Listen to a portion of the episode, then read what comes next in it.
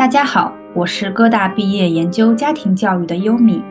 大家好，我是哥大学教育的双胞胎妈妈扣子。我们会从真实的生活、专业的角度解读养育孩子的无奈与希望，助你理解简单又复杂的家庭教育。Hello，听众朋友们，大家好，欢迎来到家庭教育圆桌谈，我是主持人优米。大家好，我是扣子。嗯，我们之前可能熟悉我们播客的听众朋友们了解到，我们做了一期节目是关于呃自闭症的一个科普和了解。那今天呢，我们非常有幸，我们也是从就是在 B 站上面，嗯，非常有缘分的找到了这一位家长，啊，他叫豆豆爸爸，豆豆爸爸来跟我们的听众朋友们做一个介绍吧。嗯，主持人好，各位听众朋友好，我是豆豆的爸爸。也是一名自闭症患者的父亲。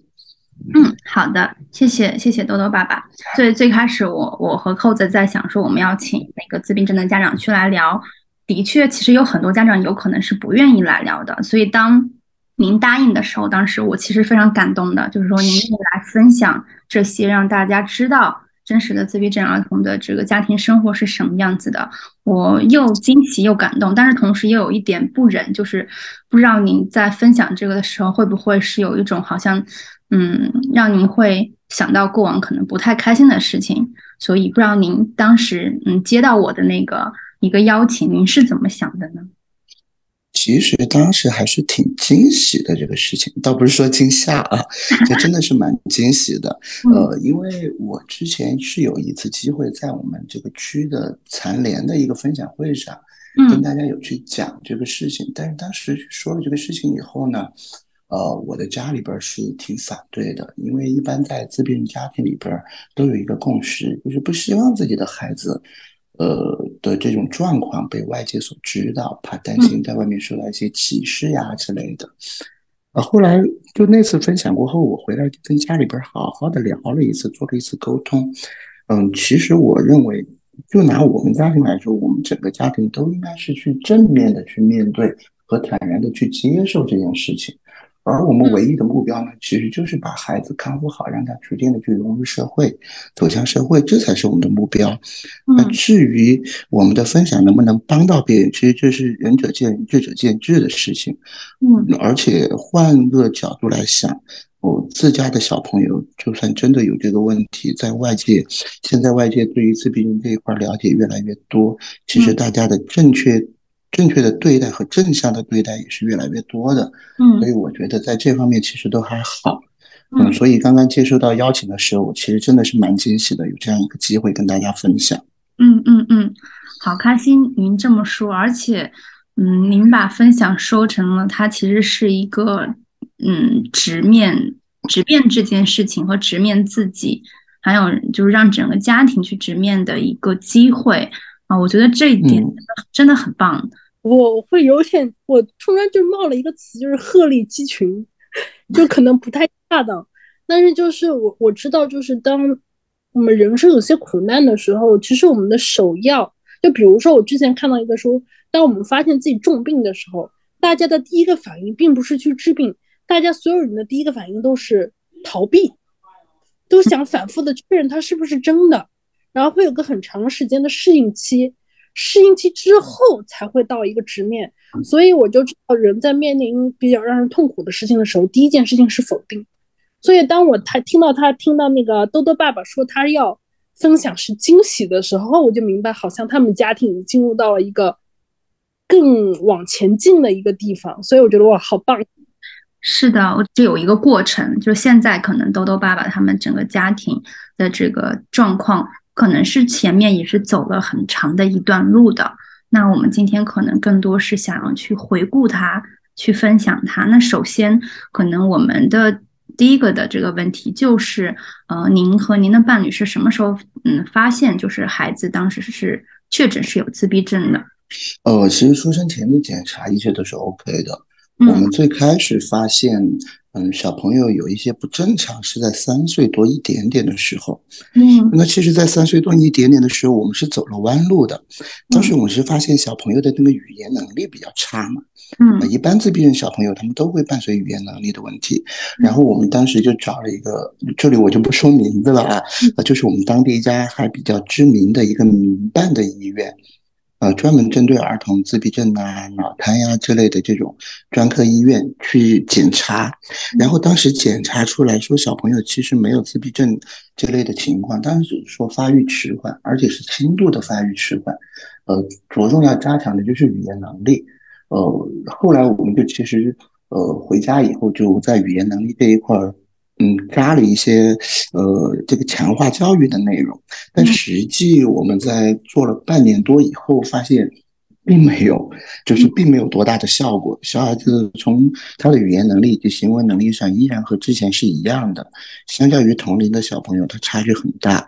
后来呢，因为我是成都人嘛，我这边最有权威的医院就是华西医院，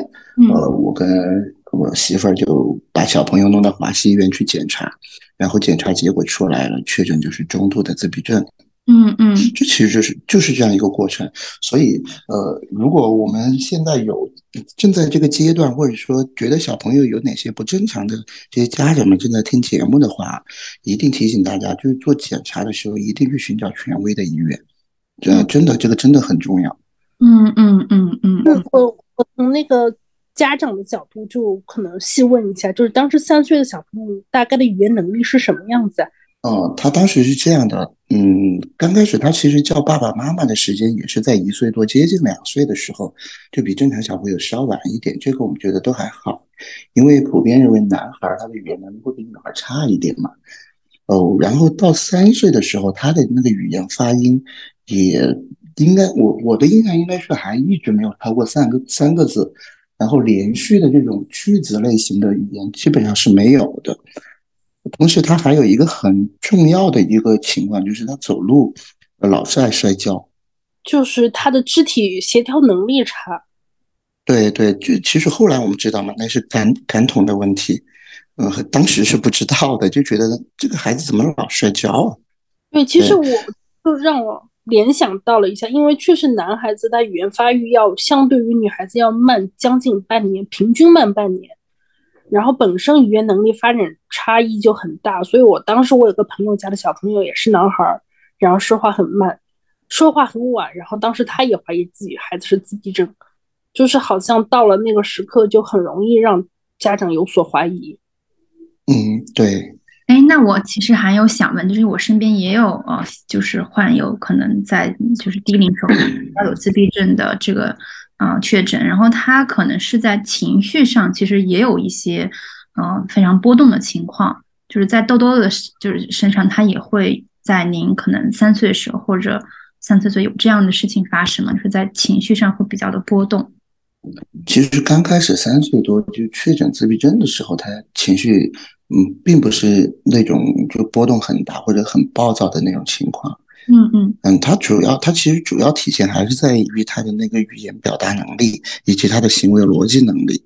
嗯，他的情绪出现问题是在四岁多以后才真正的出现的那个问题。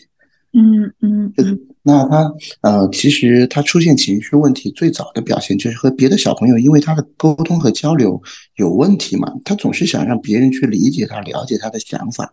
嗯，所以他刚开始表现的特别糟糕的一点就是会拿手无缘无故的去触碰别人，甚至是发力，就是我们常说的去打别人。那实际是从他的内心角度来说，他并不是想打别人，只是想让别人去关注他而已。嗯，这是他的首要表现。然后第二个表现就是，当他的行为和呃他说出来的话不被人理解的时候，他就会发出尖叫的声音。嗯嗯嗯。然后这这两点其实最明显的，就因为这两个问题，其实我跟我老婆，呃，在公共场所受了很多白眼儿。就呃，比如说他去儿童乐园玩，就那种呃，很多广场上有那种充气垫，不知道两位知道吗？呃，那次是我印象最为深刻的一次。呃，是我单独带他，然后我过去，他就非要去玩那个，因为他当时病情比较严重。我当时想的是尽量让他还是少去接触那些和人多的那些项目，但是他非要去玩，我就顺着他去玩。呃，然后他去玩的时候，呃，我也走了一会儿神，然后他就把这个园这个气垫船里的每个小朋友都推了一把，每一个人都被他推倒了，啊，然后。当时就出现了一个情况，就有一个家长来找我理论，然后我我当时其实没办法跟他说，因为小孩有病嘛，我就说，呃，确实对不起啊，因为这个小朋友他可能呃想跟别的小朋友去玩，然后不知道怎么表达，所以才有这样的动作。然后遇到那个家长，其实可能也很心痛自己的孩子，就。呃，开始对我的有一些攻击性的语言，然后有了这个攻击性语言以后，周围所有的家长都围了过来。当时是给我印象非常深的，我的情绪也到了一个爆点，但是我一一直在忍。嗯，所有的家长都在说，呃，孩子没家教，然后父母不知道如何管教，等等等等，就这些话。呃，最后没办法，也只能抱着自己的孩子灰溜溜的走了。那其实对。对我是打击非常大的一个呃事件了，呃，我老婆单独带他出去的时候也遇到过这样的事情，但是我老婆性格就比我刚烈一些，她说她和人家家长对着吵了一架，最后还吵赢了才走的，呃，但是我后来我跟她说，其实也不鼓励，本来是自己的小朋友有错在先嘛，嗯，再后来，嗯，慢慢的他学会去做自我的情绪控制，然后在我们三令五申的这样要求下。他和别人的这个接触，或者这种攻击性的行为也越来越少了。嗯，到现在为止，我们基本上就不会去担心他有这样的问题了。嗯嗯嗯嗯嗯。听到时候我是有些心酸的，就是就是，其实大家在那个公共场合不会去想到那个孩子是自闭症，就是就是都是可以有某种程度上理解的。但是从一个家长我知道自己的孩子是自闭症，然后被这么误解的时候，就是那个心情非常复杂。我一方面想维护孩子，不想告诉他们我孩子是自闭症，怕孩子受到影响；但是另外一方面就是对孩子那种误解，甚至对整个家庭的误解，都是挺委屈的。反正如果希望普通家长听到这期节目的时候，就希望在脑子里多一个插件吧。如果你遇到一个孩子在哭闹，他可能不一定是熊孩子，他只是一个生了病的孩子。小孩还不懂，他可能在旁边就是哎，就结束了就结束了。但就是豆豆爸爸和妈妈，我觉得当下的那个就是情绪，或者是你们心里的一些，可能也是有一些创伤的，是需要挺久的时间去。嗯，恢复它。就是，而且至少可能现在您都会对这个事情是非常有印象，就是，所以我们其实也很想了解，就是您和您伴侣的这个心路历程，尤其是当下你们当时发现孩子有自闭症的时候，你们两个人的举动或者你们两人的心里就是都在想什么，还是说都没来得及想，说先是去治疗？哦，其实我们刚开始确诊自闭症的时候，是他母亲是很难去接受这个事情的。呃，因为他母亲从小所接受的教育，呃，是天主徒的教育，就是一一生都是积德行善的这种，就是感觉他怎么，他觉得这种事情怎么会出现在自己身上？然后后来他跟我聊了很多啊，有一次聊的最极端的，嗯，他说要不然我就带着孩子找个河跳下去吧。呃，这种病都说治不好，那以后怎么办呢？这个小孩，嗯，而且他还有还有考虑过一个事情，呃，其实也是我们自闭症家长考虑的最多的，就是呃，这种小朋友他长大以后如果没有办法融入社会，如果没有办法独立生活的话，当我们老去离开这个世界以后，他又该怎么办？他可能至少还要。呃，独自在这个世世界上去生活二十年、三十年，甚至更久的时间，那那个时候他又该怎么办？其实这是我我媳妇儿她考虑的最多的一个。嗯，对于我来说，其实都还好，因为我从小接受的教育应该是比较理性的，就遇到问题解决问题，嗯，这一直是我所接受的教育。所以我当时一开始就在想，如何让他快速的去融入社会。但是他母亲就不一样。所以，我其实跟他母亲沟通，在就刚开始在这一块沟通是沟通的挺多的。嗯嗯，现在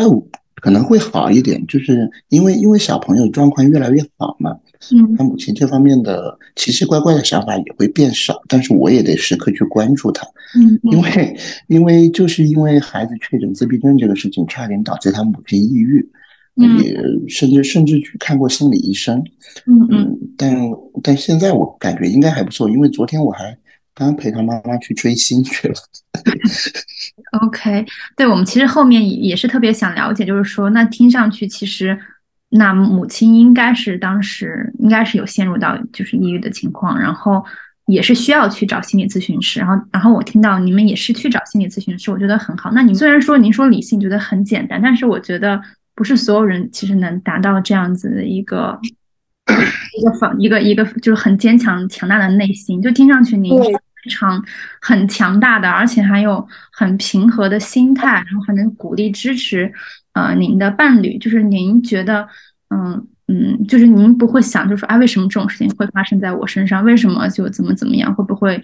有没有这种非常呃懊恼或者怨天尤人的时刻呢？有，经常有。说老实话，真的是经常会这样。半夜有时候醒过来，看见孩子睡在旁边，嗯，其实我们家小朋友长得很可爱的。真的长得很可爱，嗯，然后看着他那张脸，总会在思考为什么他会出现这样的问题。但随后我安慰自己的只有一句话：那还能怎么办呢？嗯嗯嗯，我就只会用这句话来安慰自己。其实这句话包含了很大的一个所谓的哲学问题啊。嗯嗯，对啊，你除了除了去让他逐渐的去康复，逐渐的去融入社会，你还能怎么办呢？嗯，想到一句话，就是可能佛家说的“生来艰皆皆苦”吧。然后，但是我们还需要在，因为要活下去，所以在苦中作乐。就是当刚才豆豆爸爸说，嗯，你每天早上看到豆豆那个可爱的脸庞的时候，你可能也会说，那为什么不呢？就为什么不再抱着希望去活下今天这一天？好，那嗯，我们来继续，就是呃，您到目前为止，因为豆豆现在是七岁，对不对？嗯，对，刚满七岁，就八号满的七岁。那您们当时就是最开始到发现三岁到目前为止，你们有做过的这个干预治疗大概是有哪些呢？就是你觉得最有效的是什么呢？嗯，最有效的其实蛮多的啊，我们做的呃核心的一个一个是感统训练。呃，然后是一个一个是语言能力，嗯，呃，还有一个是专注力，这三个课程是比较核心的。然后我们辅呃做一辅辅助治疗的，就包括了大运动，它的 OT 就是叫精细治疗，呃，然后还有就是它的社交能力，也就是小组课。这些做的一些辅助治疗，然后还有一些杂七杂八的一些辅助治疗，就就太多了，太细了。但是最为核心的就是感统、语言能力和专注力这三大点，呃，做呃在自闭症治疗上是绝对要去做的，一定不能丢下的。嗯嗯嗯，那你们这些治疗是在呃权威的正规医院吗？还是说去找机构？就是这些资源现在在你们当地成都是觉得足够吗？还是说比较缺乏？呃，资源其实是有的，我们我们选择的是这种专业的康复机构嘛，没有在医院去做，因为医院确实排课太难了，嗯，尤其是好一点的医院，嗯，所以我们选择的就是那种嗯，在当地口碑比较好的，呃，然后家长们也口口相传的这种好的这种康复机构去做的，一一方面它的费用呢是呃可以政府可以帮助解决一部分，一方面那边的老师。呃，就我们现在所待过的三家机构，老师确实都还挺好的。嗯嗯嗯，那很好。那其实我们之前在那个邀请那一位自闭症老师来讲这个康复治疗，其实费用还是蛮高的。要就是您建不建议问问，就是说你们的这个康复治疗费用会给你们的家庭的这个经济就是造成一定的影响吗？就是它是这样的。呃，现在成都这边的康复啊，是呃，如果康复的机构是政府指定的合作单位的话，每个月会有一个三千五百块钱的呃这个补助上限，然后每年是三万块钱的一个补助上限。嗯，它有一个这样的政府补助上限。嗯，不归不是不嗯和社保没有关系，它是和残联来进行合作的。呃，只能在呃指定的，就是残联所认定的这种机构做康复。嗯，才可以拿到这个所谓的报销和补助吧。呃，所以其实是可以帮助很大一部分家庭去解决这样的问题的。嗯，像我们去呃参与的机构是一种是私立机构，它的收费可能稍微贵一点。嗯，那如果是政府所主办的机构，嗯，基本上每一个行政行政区，就是四级行政区，就像区县这样，都会有一家这样的机构。呃，像一个月三千五百块钱，基本上就可以覆盖他所有的康复费用了。那如果像我们这种呃个体的这种私立的民营的康复机构，那费用就不确定。我们我们参与的就多多参与的属于是那种。嗯，还算比较中上的这种机构，它的费用会稍高一些。一节课的话，大约是两百到三百块钱不等。然后我们多多一天上的是四节课，反正以我和我老婆现在的能力还能够覆盖。但是前年跟去年的上半年有一段时间我失业了，那个时候对于我们家庭是真的是最为最为困难的一段时间了。嗯嗯嗯，可以可以想象，因为因为疫情的确有很多人失业。那对于您孩子的治疗，因为他是不能停的，所以应该是压力蛮大的。嗯，那而且刚才还有一点就是，豆豆爸爸有讲到关于就是可能当地的政府的一个支持，我听上去我觉得也还是可以的，就是从三千五到三万，其实对于。很多有自闭症孩子的家家长来说，这也无疑是一个非常有有益有利的一个帮助吧。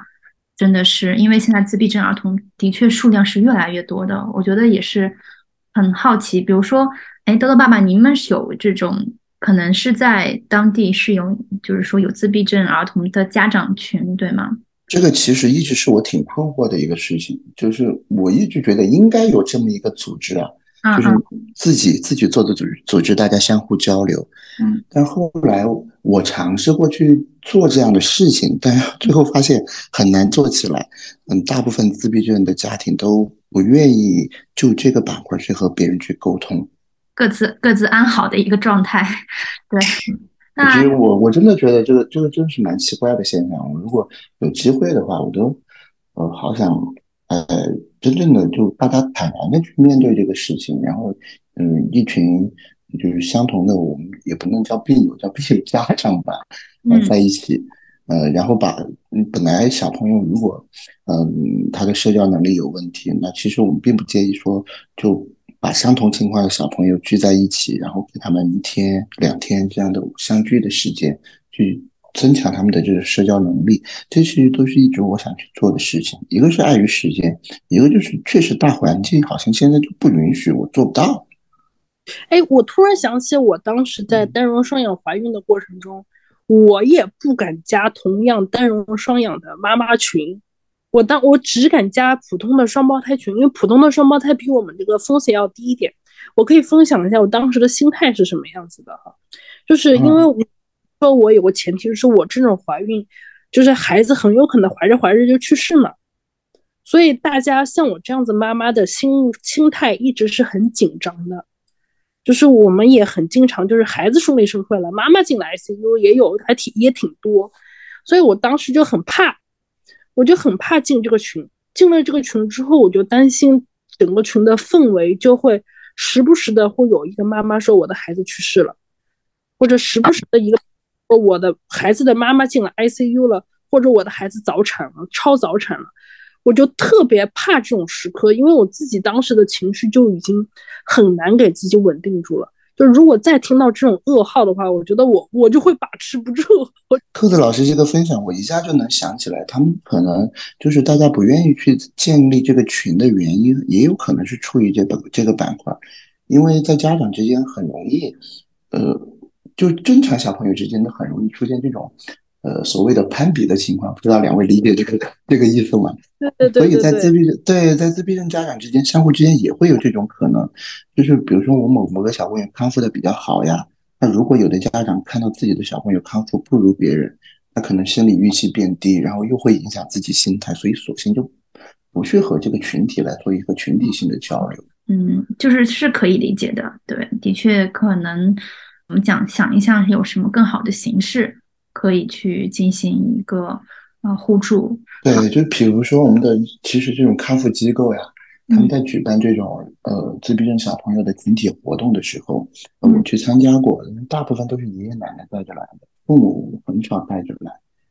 其实在我看来，对，就还还是很多家庭对于自己家小朋友呃有自闭症这个事情不是那么特别坦然或者。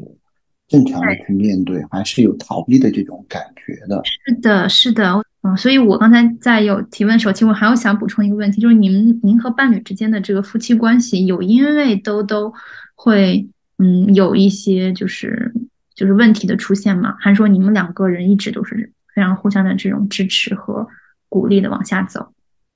问题还是有的，就因为孩子的教育方式，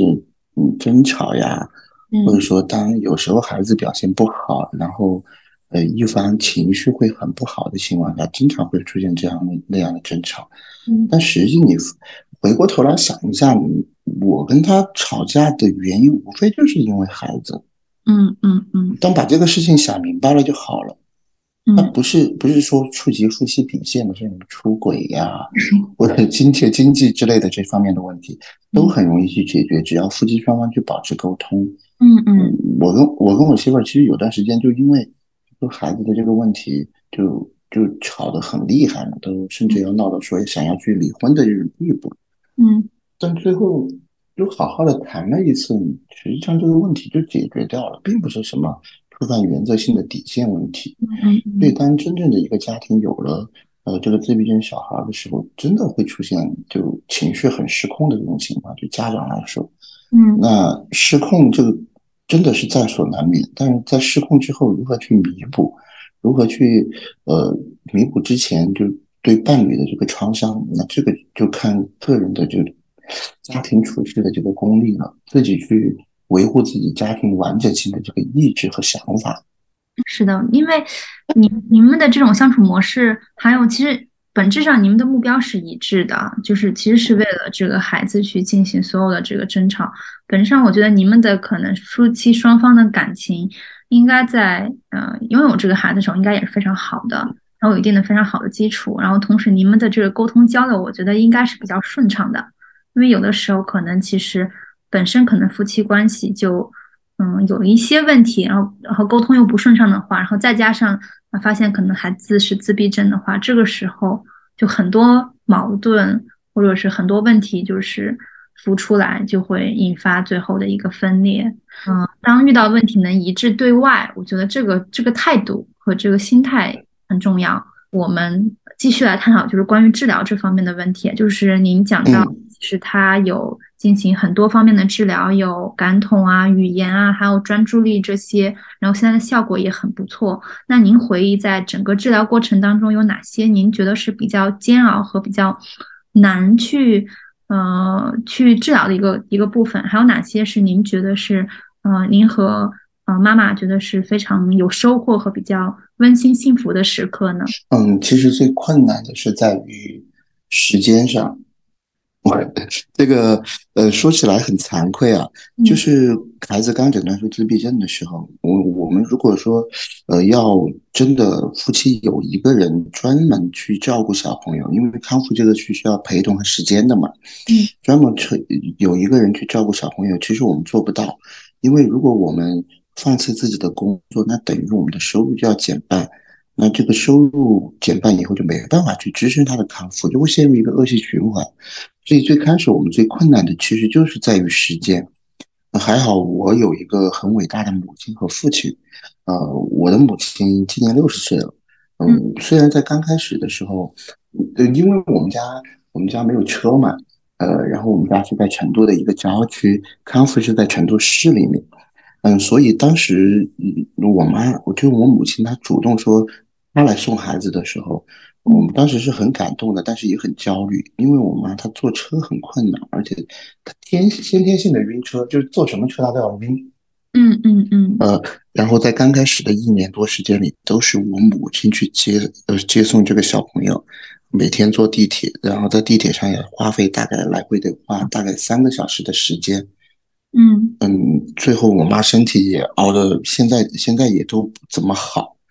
啊，后来我我父亲就接下了这个重担，我父亲也退休了，然后他就接下了这个重担，就包括现在，一直也都是由我父亲在来做接送，所以真的很感谢我的父亲和我的母亲在这方面给予我们的支持。然后第二个最困难的点，其实呃还是在于，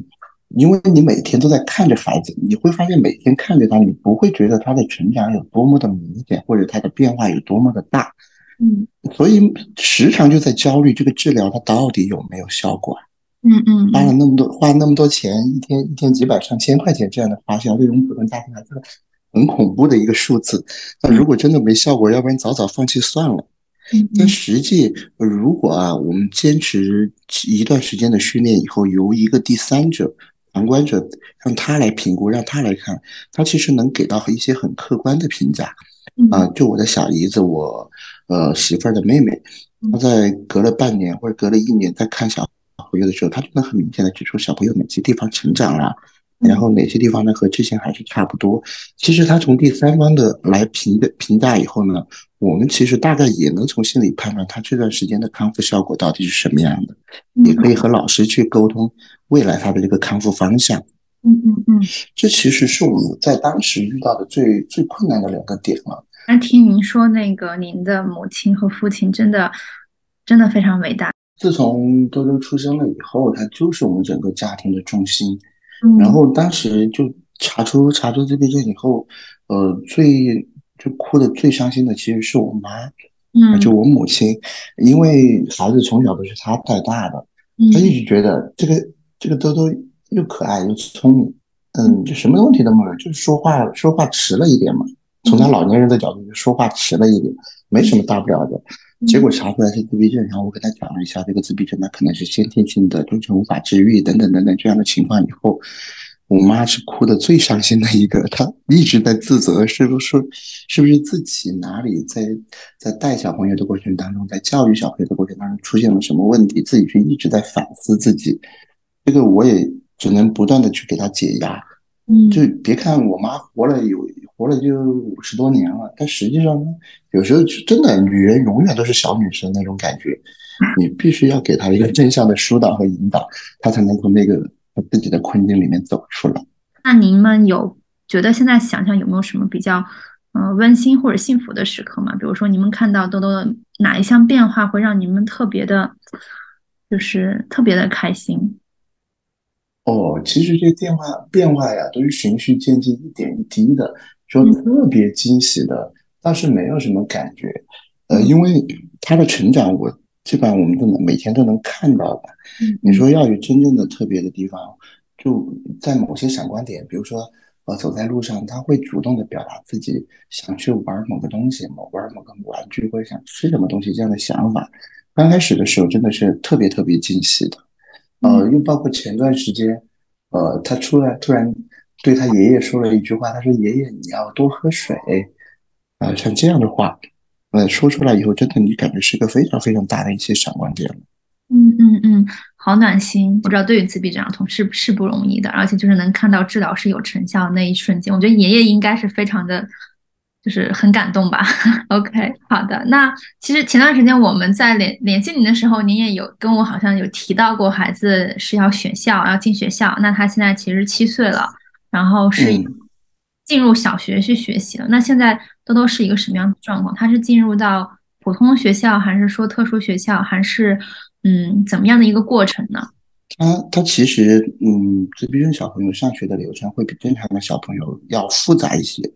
呃，首先我们要呃，因为本来正常上小学是六岁嘛，然后在多多六岁的时候，我是给他申请了这个。呃，延期一年的这个上学就是缓学，缓了一年，七岁上，呃，然后今年就应该是小学报名，就是他正儿八经上小学报名的这一年，嗯，呃，我们是先到我们社我们街道办所归属的这个小学进行报名，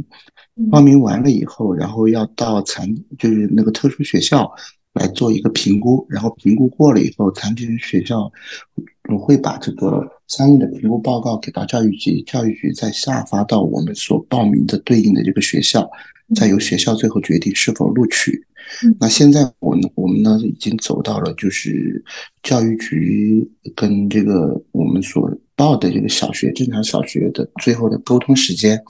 嗯，应该是没多大问题。然后因为特殊学校那边给给出的这个评估意见就是随班就读嘛，嗯嗯。然后就看随学校这边最后的通知，然后就可以准备入学了。然后我们现在就考虑，呃呃，看七月份还是多久，要让他上一到两个月的这个幼小衔接班，让他去提前去感受一下、熟悉一下像小学的一些规矩之类的。嗯嗯嗯。其实我们最担心的倒不是他的学习，嗯，你说我们对他的学习期望有多高？倒不至于，因为既然生病了，我们要 正确的去对待嘛。我们最担心的是什么呢？最担心的是他在学校，呃，如果遇到了类似的，倒不说到霸凌啊，就是被小朋友，呃，相互之间有冲突，或者是被高年级的小朋友有一些欺负的这样的情况，因为他是不会去表达的，他甚至现在连说谎告状这样的最基本的概念都没有。嗯，所以我们很担心在这一块儿，呃，他进学校以后会出现一些什么样的状况。我们其实也在想办法，看有没有渠道能解决这方面的问题。嗯，你们有想过，比如说，可能开学之后和班主任老师讲，或者是，嗯，只提前和其他的，嗯，班就是家长们，可能可以您开一次分享会，或者是。之类的，可能和他们报备一下，会觉得比较好吗？其实倒没有，我们是希望小朋友他如果没有什么特殊异常的情况，嗯，上正常小学，就希望他的同学能把他当成一个正常小朋友去对待，嗯，就可能是那种比较内向的那种小朋友去对待吧。现在的想法是两个方向，一个方向呢是跟我们的。到时候确认就班的班主任老师去沟通这个事情，然后把小朋友的各项事情以及注意事项都跟老师挑明了，跟他去讲清楚。那至于老师怎么去处理，其实老师有自己他的班级管理办法。那一个一个班里边五六十个学生，他也不可能去把心思放在一个小朋友身上。所以我们先在这一块儿。给老师讲清楚，至于老师学校怎么去做，那可能是他们的事情。然后第二个，我们考虑的就是在小朋友呃就读的前期呢，由他的爷爷来进行一段时间的陪读，呃，这其实也是一个办法。最后学校那那边的录取结果先出来以后，我们才能去考虑这个事情。嗯，那听起来孩子其实目前的康复情况还是可期的，是吗？就是我们如果一个。人现在看到都都会是什么样的感觉？就是一个内向的孩子吗？对，你们看，嗯，就正常人看到他，应该会觉得他是一个挺腼腆的一个小朋友，就不怎么说话，但是很听话、很乖的那种小朋友。因为周五的时候，他爷爷把他送到我们单位里来嘛，我们单位里别人都看到他，都觉得这个小朋友就好害羞，倒没觉得他有有什么别的异常的。可能只要不不有一些什么紧急情况。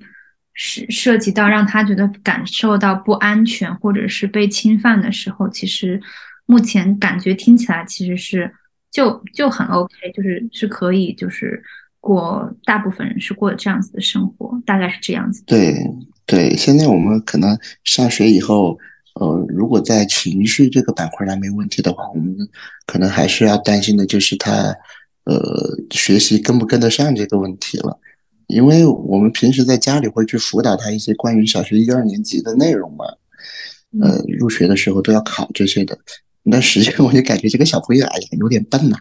有的时候真的他的吸收学习能力会比一般小朋友要差一些，所以这一块是蛮担心的。到时候学校不要他，你这个真那么大心思才真的有的受了。对我的觉得就是担心学习，其实是一件很高阶的困，很高阶的困扰，就是。因为我们上次和那个索菲亚老师聊的时候，其实很多自闭症家长还在担心孩子未来能不能够自理、自立的生活。成年之后，就是就是想到哦，我现在可以担心孩子学习成绩好不好的时候，那证明他已经不是很担心孩子能不能自理自立了，就感觉是一个嗯，还挺幸福的困扰。对，确实，现在对于他基础的自理自立的能力，我们还是比较有信心的。因为我平时会刻意锻炼他，让他自己上厕所，然后自己穿衣服、穿鞋、吃饭这样的一些行为，他其实独立完成都 OK。呃，那如果他是一个在完全独立的个人的环境下，这些事情他也都会去做。就比如我带他去上那种呃培训训练课的时候，我会刻意装作我自己不在，然后他要上厕所，他就会去跑很远的路，大概呃三百多米的路。然后独自去，我就会在后面悄悄跟着嘛。然后独自去上厕所，上完厕所，他还会乖乖的把手洗了，然后一路小跑跑回到他的这个培训教室。那这些其实都是需要我们平时给他一些鼓励，然后给他一些锻炼的。那现在他的那个培训课的老师还在跟我反馈说，他要上厕所以后，他还主动跟老师说：“老师，我要上厕所，一个人去。”那他会这样主动的跟老师去表达他想独立的这个意愿，那真的还是嗯挺好的，也是给呃如果是同样情况的家庭以及家长呃一些提醒吧，就是有的时候嗯不要太过于的对他们有所担心，给他们给到他们一些自主的空间，让他们自己去发挥一下，说不定真的能有惊喜。嗯嗯嗯。真真的真的好棒啊！听到这里就是很暖心，就是兜兜的整个成长的变化，他的这个治疗其实也就短短的四四年而已吧，就是到现在。嗯，对对。好，那其实呃，我们也是将近到尾声了，就是最后可能就是想了解一下您们的一个心理的变化吧，就是孩子成长这七年，您觉得作为家长最大的变化是什么？其实对于个人来说的话，嗯，就是从一个小男孩变成一个真正男人的一个过程了。嗯，这真的是我自己内心的感受。其实，在小朋友乃至他出生以后，在查出自闭症之前，我自己的心态，我现在回想起来都是一直很幼稚的。但直到他真正的出现问题，然后不断的去逼迫自己成长，不断的去逼迫自己去学会用成年人的方式去思考。这才是我自己现在感觉自己最大的一个变化。嗯，我媳妇儿她可能她的变化就是在于，呃，更加的去为会会去站在别人的角度去考虑事情。他以前就很少这样去做。说好听一点呢，就是比较独立女性的思维；就说难听一点，就有点自私。啊，我就这样说他的。确实是这样，但是现在，但现在他他他很会很会很愿意去站在别人的角度去考虑和思考问题，嗯，这这这是我见到他最容易呃最最明显的一个成长。而对于我们整个家庭来说，嗯，因为一直都在齐心协力的去做一个事情，那可能家庭也是，嗯，你不能说更加的和睦吧，其实以前也挺好的，嗯，就是很少很少出现分。分歧，因为出现分歧，我们都是用一句话来总结嘛，都是为了孩子嘛。嗯，就一句话总结就能把这个分分歧马上的把它调和好。嗯嗯，啊，就是您和您伴侣的整个伴随着多多的成长，其实是你们也是个人的成长，是真正的那种，就像您说，从小男孩变成。就男孩变成男人的这样子一个过程，就是这个责任的担当，我觉得也是其中很重要的一部分。但同时，更是面对事情如何去处理事情，然后如何去做这个事情，我觉得是更重要的一部分。对，因为我曾经去思考过这样的问题，就是这个孩子对于我，对于我们这个家庭的带来的改变和影响到底是什么？嗯。那后来我我因为一个一个事情把这个事情想明白了，就是这个世界那么多苦难，总会有人去承担的，是的，总会有家庭去承受的。那为什么不能是你呢？嗯，当你遇到这个事情的时候，你有更好的方法、更好的方式去解决的时候，那你为什么不去承担这份责任呢？嗯，这其实就是我去解决自己心里这个疙瘩的很好的一个方式。每一个每一个人，他可能都会遇到多多少少问题。那如果多多他没有自闭症，难保我我和我的家庭不会有其他的一些问题。嗯，那都说自闭症小朋友是天使嘛，那说不定兜兜他的降临就是帮我们去解决了一个更大的苦难，给我们避免了一个更大的麻烦。这个谁说的准呢？对吧？嗯嗯，对，让我想。我那个那个小朋友那首诗，我在天上挑妈妈，我觉得兜兜应该就是看到，嗯，应该只有这两个爸爸妈妈能 hold 住我，可以帮我成，所以我只能跳。哎，你这段话我觉得非常打动我。我觉得就是，嗯，每个人他都有自己的苦难要去经历，但就是我真的觉得是每个人都有，只是早或者晚是在这个事情上，或是在那个事情上，但是。嗯，如果你要选择活下去的话，你要有一个什么样子的态度去面对它？非常非常感谢多多爸爸给了我们这一次的一个机会，可以来聊这么多。然后，其实从最开始我们其实是有一点忐忑的，就是啊不知道怎么去聊。但是最开始我觉得多多爸爸就给了我们一个呃定心剂，然后同时您的。整个我们的沟通过程当中都非常的清晰，然后又口条非常的好，还给我们描述了很多的一个问题的这个呃现象以及答案。这里这里可以给两位分享一个笑话呀，呃，就是我的同事他们他们有的其实知道我们家小朋友有自闭症的嘛，然后他们都会有一个反应，就是你说话这么利索，你基本上都属于社牛这一种的，那你家小孩怎么会自闭症呢？我就会觉得是不是像妈妈？我说他妈妈也社牛啊。呃，最后我当然这个玩笑开完以后，我会跟他们去讲这自闭症，它它是属于什么性质的疾病啊？其实这里我们都可以顺带讲一下，就是属于一种神经性质类的疾病，大概率都是天生，嗯，基因所带来的嘛，这这样的这样的疾病，所以它和父母的性格其实没有多大的关系。有很多父母他他很开朗，但是他的孩子就是会罹患这样的疾病啊。人有时候得破除一个观念，就是你人不是万能的，命运是随机的。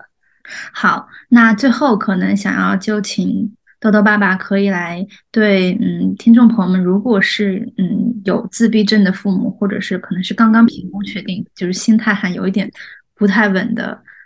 这些人，你想对他们最想说的话是什么呢？嗯，其实这个话有的时候讲出来有点像大道理啊。嗯，因为之前有人在跟我说这些话的时候，我就在想，你都没经历过，你凭什么让我这么去做？嗯，但实际。嗯，在我真正的经历了这么多些这些年时间以后，确实是这样的。我们把它简单总结一下，就是就是十六个字嘛。呃，一个就是一定要心向阳光，你要坚信你的小朋友他是可以的，每一个他只要有能力。在这么多竞争对手，就是在他出生前的这么多竞争对手下，几亿的竞争对手下活下来，就是最优秀的那一个。所以你一定要坚信他是可以去走向社会，可以去，呃，不说彻底治愈吧，至少是能治好他的这部分疾病的。所以一定要心向阳光，这是第一个四个字。然后第二个就是，第二个四个字呢叫齐心协力。那可能一个家庭啊。在面临这个问题的时候，难免会出现这样那样的分歧，或者说，呃，当孩子出现这样状况不好或者表现不好的时候，与家庭中的谁或者谁，他总会有一些，呃，所谓的心情比较低落，或者是心态不是很顺畅的这样的一个情况。嗯，所以如果要让一个小朋友他真正的在一个家庭当中去感受到爱，然后。呃，整个家庭都齐心协力的，能帮助这个孩子，帮助小朋友去，呃，解除他的这个，呃，心理的一些，呃，所谓的封闭。嗯，那整个家庭可能都要这儿一一定要往一个地方去使，就还是我刚刚说的那一句话，一切都是为了孩子。然后第三个四个字呢，可能我把它总结成用爱关怀。嗯，就可能专业教育康复，那是我们康复机构老师的事情。我们也不排除有一些家长，他们可能在这个过程当中自学成才，呃，能成为一个很优秀的康复师，但毕竟是少数。而我们的家庭家长所要做到的事情，更多的是用爱去温暖、去哺育这个小朋友，让这个小朋友真正的除了在专业的那种知识的康复教育以外，他能感受到家庭的温暖，能去感受到爱。嗯，同时，如果有机会的话，更多的去感受社会给到他的爱。社会给到的爱呢，可能需要去创造一些条件和环境嘛。嗯，啊，最后一个四个字呢，就叫全力付出。那这个全力付出，就是当您的小朋友不幸被确诊了以后，那你一定去做好未来五年、十年，甚至二十年、三十年都要全心全力为他去付出的这个准备。但可能。不要有些家长听到这个话感觉很恐怖、危言耸听，那没有这样。我们所说的全力付出呢，就是我们的生活的目标，我们所奋斗的方向可能就会有一些变化和调整。嗯，就是为了这个孩子能更好的成长而去生活、去奋斗、去工作嘛。嗯，呃，当然他不会去敢说一定要让你这个家庭成为呃这个孩子的奴隶。我不知道两位能不能理解我这个意思啊？呃，就是。对，就是你，你可能呃，以后以后所使劲的地方，所用力、所付出的地方，大部分是在这个孩子身上。但是你的生活不会因为这个有特别特别大的变化和改变。你该做什么还是要做什么，保持一个好心态还是很重要的嘛。嗯，那反正去做好这样的一些心理预期和准备的话，呃，自己心里不会有太大的落差。那对于小朋友来说，他也能更好的去汲取。呃，他所能汲取到的所有的养分啊，就跟一朵小花一样，那可能我们自闭症的小朋友这朵小花从它的根茎的地方就出现了一点小毛病，那在它真正的冒芽长出来以后呢，我们可能需要更大的、更多的给它去施施肥、浇浇水，这样才能让它逐渐的去追上旁边长得更茂盛的这种小花。它虽然不一定长得呃非常的艳丽，但是呢，它至少能一样的。像别的小花一样去欣赏阳光，去吸收这个世界的，去呼吸这个世界的空气。嗯嗯，这个话我觉得所有家长都可以来听，就就是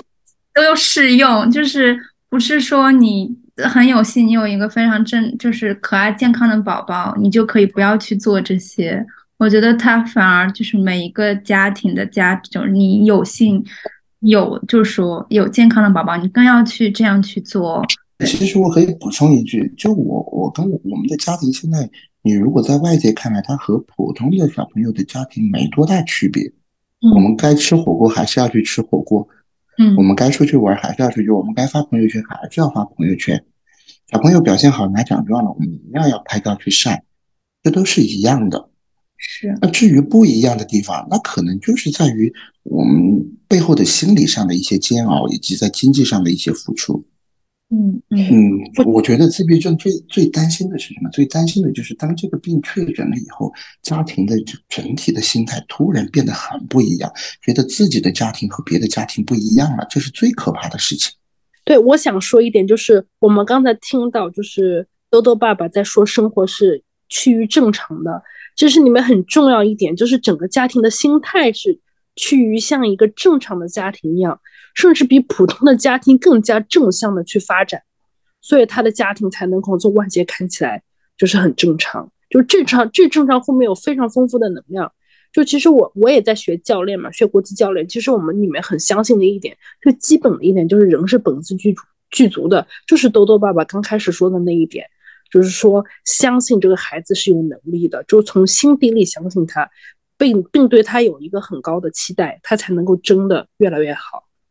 好的，谢谢谢谢豆豆爸爸，最后其实给我们总结了很多，就是都不用我们来总结了。就是我我突然在录录制的过程中，我突然想到了我们的职业教育那一期，然后我就发现大家在遇到一个人生的重大议题的时候，如果你走出来，你就是强者。就是这两期都让我觉得非常的治愈。就是在面对生活的时候，生活给我们的不确定的苦难的时候，我们去面对它，然后我们可以让我们的生活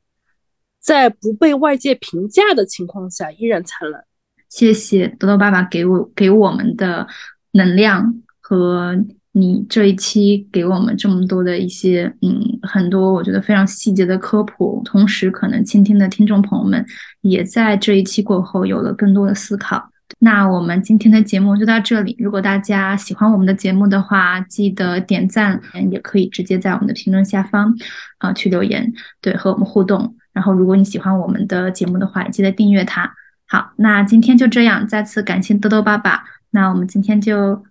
说拜拜啦，下期再见。嗯，好的，两位老师再见。